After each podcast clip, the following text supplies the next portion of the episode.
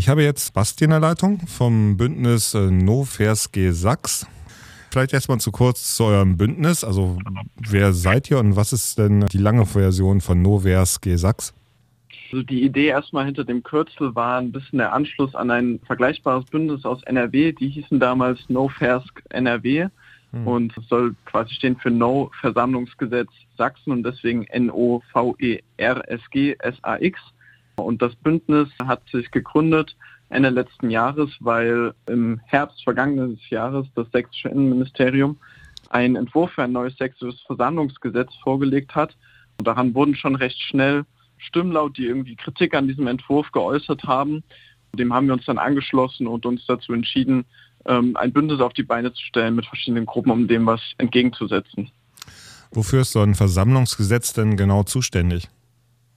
Das Versammlungsgesetz an sich, naja, erstmal nach unserer Auffassung würden wir ja sagen, dass es dafür dastehen soll, erstmal Versammlungen über die Bühne zu bringen und auch ähm, zu fördern, in dem Sinne, dass ja natürlich erstmal, wenn sich Leute irgendwo auf der Straße versammeln, das ist ja was Positives, aber wenn wir so den neuen Entwurf lesen, haben wir eher das Gefühl, dass es darauf hinausläuft, dass diese Versammlungen eher eingeschränkt werden und auch Leute davon abgeschreckt werden, in Zukunft an Versammlungen teilzunehmen. Also tatsächlich äh, wirkt es eher das Gegenteil von dem, wofür es eigentlich stehen sollte. Also es geht ausschließlich um Demonstrationen, nicht um Fußball oder sonstige Massenversammlungen.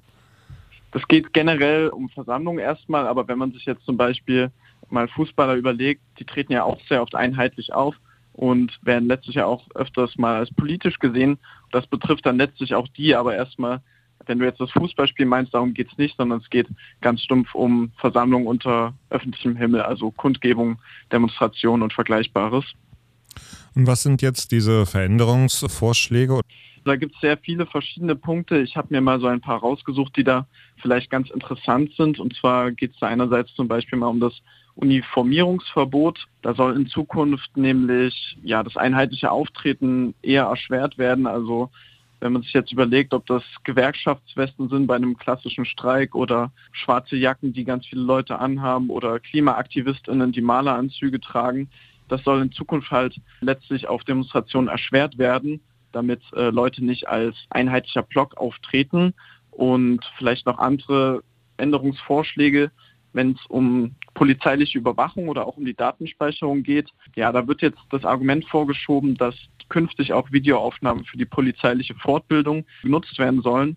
Und ja, das ist irgendwie so ein klassisches Beispiel aus diesem Versammlungsgesetz, wie so Argumente genutzt werden, die erstmal ganz ne, irgendwie friedlich und harmlos klingen, aber dann letztlich die Konsequenz halt ist, dass da massenhaft Kameras auf die Versammlung gerichtet werden und die dann letztlich auch langjährig gespeichert werden. So ein letzter wichtiger Punkt aus dem neuen Entwurf sind die Spontanversammlungen. Die sollen in ihrer bisherigen Form stark eingeschränkt werden. Und zwar sollen Ordnungspersonen, die sich, also diese OrdnerInnen, die sie bei Spontanversammlungen halt finden, erst nochmal polizeilich überprüft werden, was so ein bisschen die Dynamik daraus nimmt. Also wenn man sich das in der Realität vorstellt, müssen erstmal alle OrdnerInnen halt gecheckt werden und so weiter und so fort mit Pass und so weiter. Und da gehen natürlich einige Minuten ins Land, was so ein bisschen die Dynamik aus Spontanversammlungen rausnimmt. Falls sich da niemand findet, würde das spontan die Polizei übernehmen, wo wir sagen würden, ja, wenn die Polizei dann ähm, als Akteur so eine Versammlung als Ordnerin übernimmt, dann ist es erstmal nichts, was dann auch eine neutrale äh, Meinungsäußerung dann gewährleisten kann. Was ist denn überhaupt die Begründung, dass die Ordnerinnen halt ihre Ausweise abgeben sollen? Die Begründungen sind sehr vielfältig in diesem Entwurf. Ich glaube, was halt so grundsätzlich gesagt wird, ist dieses, okay, wir wollen diese Versammlung nicht mehr aus dem Ruder laufen und irgendwie die Polizei mehr auf dem Schirm hat, wer da wie mit rumläuft. Und das ist so ein bisschen das Argument, was da genannt wird. Na, ich denke, es könnte auch möglich sein, anonym an einer Demonstration teilzunehmen oder diese auch zu ordnen. Das würde ja der Demonstration jetzt äh, keinen Abbruch tun, oder? Anonym an einer äh, Demonstration teilzunehmen? Ja, also ich äh, gebe jetzt nicht unbedingt so gern freiwillig meine Daten der Polizei, wenn ich an einer Demonstration teilnehme. Genau, und äh, solche ja, Beweggründe werden halt dadurch sehr stark eingeschränkt. Letztlich also sich mal spontan einfach an eine Demo anzuschließen, könnte in Zukunft also viel komplizierter werden.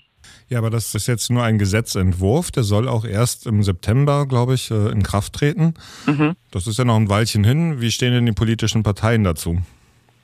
Also der Großteil der politischen Parteien, die haben wir bisher noch nicht oder keine Ahnung, noch nicht, äh, haben sich noch nicht vielfältig dazu geäußert, zumal es ja auch unter der schwarz-grünen Regierung jetzt erstmal durchgebracht wird oder vorgeschlagen wurde. Letztlich, worauf wir erstmal aufsetzen, ist vor allem dieses Bündnis, um zu schauen, dass äh, alle möglichen Kräfte, ob das jetzt linke Gruppen sind oder antifaschistische Organisationen oder auch Parteijugenden, vielleicht Fridays for Future als Klimainitiative oder auch lose Einzelpersonen, dass wir da eher versuchen, ähm, mal zu sagen, was uns daran stört. Was dann die Parteien letztlich dazu sagen, das bleibt erstmal abzuwarten. Aber das ist jetzt nichts, wovon wir uns aufhalten wollen. Also uns geht es darum, auch jetzt schon diesen Protest laut zu machen. Okay, und wer sich dafür interessiert, wie kann man euch denn erreichen oder wo gibt es weitere Informationen? Mhm.